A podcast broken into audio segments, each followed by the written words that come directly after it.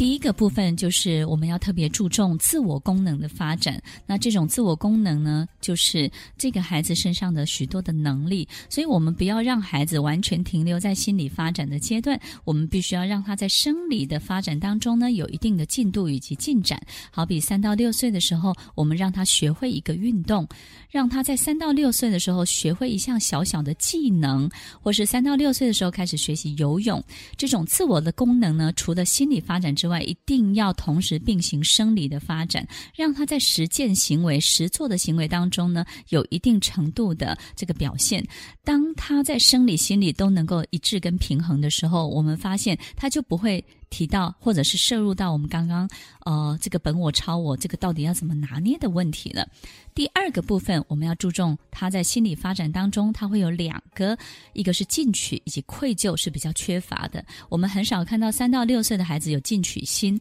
我们让孩子学习游泳这件事情，我们很少看到孩子会想要突破这个秒数，或是突破这个距离。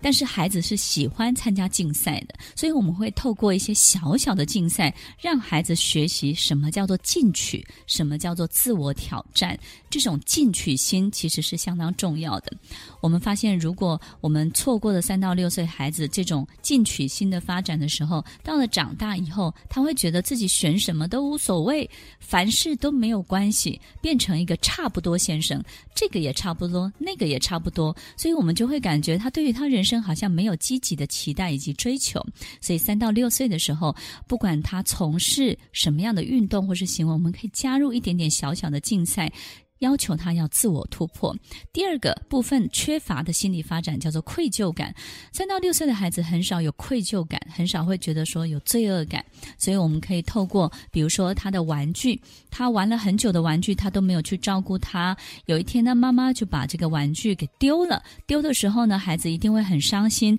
你可以让孩子再把它捡回来，重新的去把这个玩具洗干净，然后洗干净之后，好好的珍惜它，让他在。愧疚的过程当中，从伤心、罪恶感到愧疚，到重新的去弥补它的这个过程，其实三到六岁的心理发展最缺乏的进取心、愧疚感，这个时候我们也可以好好的来训练孩子的行为，就会变得非常的成熟了。第三个部分是认同的发展，这个时候认同的发展会发生在性别以及价值观，但是价值观其实我们在很多集里头都有提到了。那这个性别的认同呢，其实我们要。要帮助孩子，因为三到六岁的孩子，他没有太多性别的这种差异性，也感受不到。但是我们可以让他知道，女孩大部分都会怎么样去反映一件事情，男孩会怎么样去看待一件事情。所以这个时候，爸爸的。榜样以及妈妈的榜样就相当的重要了。但是如果你的孩子他是一个小男生，但是他有女孩的行为，那么 Emily 老师也要鼓励所有的爸妈用最开放的心态，因为这个时候是三到六岁的孩子最开放的阶段。我们当爸爸妈妈的人也要相当相当的 open，相当的。开放去看待一切，因为一个男生的孩子身上可能会有女生的行为，女生的孩子身上会有男生的行为。这个时候都不要太过度的紧张，也不要急着去矫正。本来三到六岁他的中性的发展就是非常非常的均衡的，只是这个时候我们要让他清楚的知道有哪些东西是可以自我保护的，有哪些范围我们必须要尊重别人的。这个是认同的发展。第四个部分就是友关系的发展。过去三到六岁的孩子只知道他周围有爸爸妈妈、有姥姥、有姥爷、有外公外婆，但是呢，当他开始发展一个朋友、两个朋友、三个朋友的时候，他就一定会遇到关系发展当中的冲突问题。他很爱他的这个朋友，但是这个朋友可能不喜欢他，这个孩子就会开始伤心难过。第二个关系就是如何跟别人共同的合作，如何等待，也就是当人多了，一切不再以他为主，他不是主角的时候，做任何事情他可能必须要等待，他要得到一个东西，他必须要等待。这种如何合作，如何等待，如何处理冲突，就是我们在友谊关系发展当中要特别帮助他学习以及做到的哦。最后一个发展是分离独立的发展，也就是我们要开始让孩子练习习惯。与我们分开。我相信很多的家庭呢，都是爸爸妈妈在大城市里头工作，那么很久很久才能够回家看看孩子。这个分离的训练呢，我相信所有的爸妈都相当的有经验，但是也相当的苦恼，对不对？有时候要趁着孩子睡觉的时候，你才能够走开。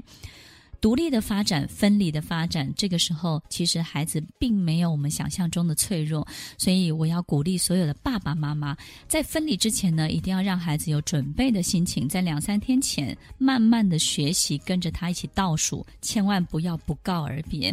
那么这些独立的发展呢，很有可能会关系到的是什么呢？他接下来要上学、上幼儿园，或者是爸爸妈妈要到回到城市里头工作了。另外一个呢，我们以为分离独立只能够透过这种有心理准备的倒数的告知的状况之下来协助我们的孩子习惯。可是事实上，我们在许多心理学的研究当中发现，当一个孩子我们开始训练他不怕黑、不怕狗狗。